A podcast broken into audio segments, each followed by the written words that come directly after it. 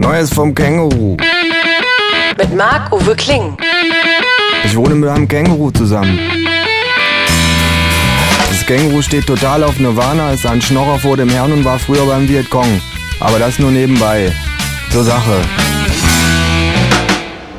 Wir stehen am Hauptbahnhof. Das Känguru muss mal. Ich muss auch. Allerdings nicht aufs Klo, sondern nur davor warten. Nach einer Minute kommt das Känguru zurück. Ist ja klar, dass die meisten Krisentheorien des Kapitalismus, die den baldigen Zusammenbruch vorhersagen, daran kranken, dass sie unterschätzen, wie viele einst wertfreie Bereiche des gesellschaftlichen Zusammenlebens noch der kapitalistischen Verwertungskette anheimfallen können, um solchermaßen die Krisentendenzen durch eine quasi erneute ursprüngliche Akkumulation abzuschwächen? fragt das Känguru. Ich seufze. Äh. Brauchst du Geld fürs Klo? frage ich. Ich sehe, wir verstehen uns. It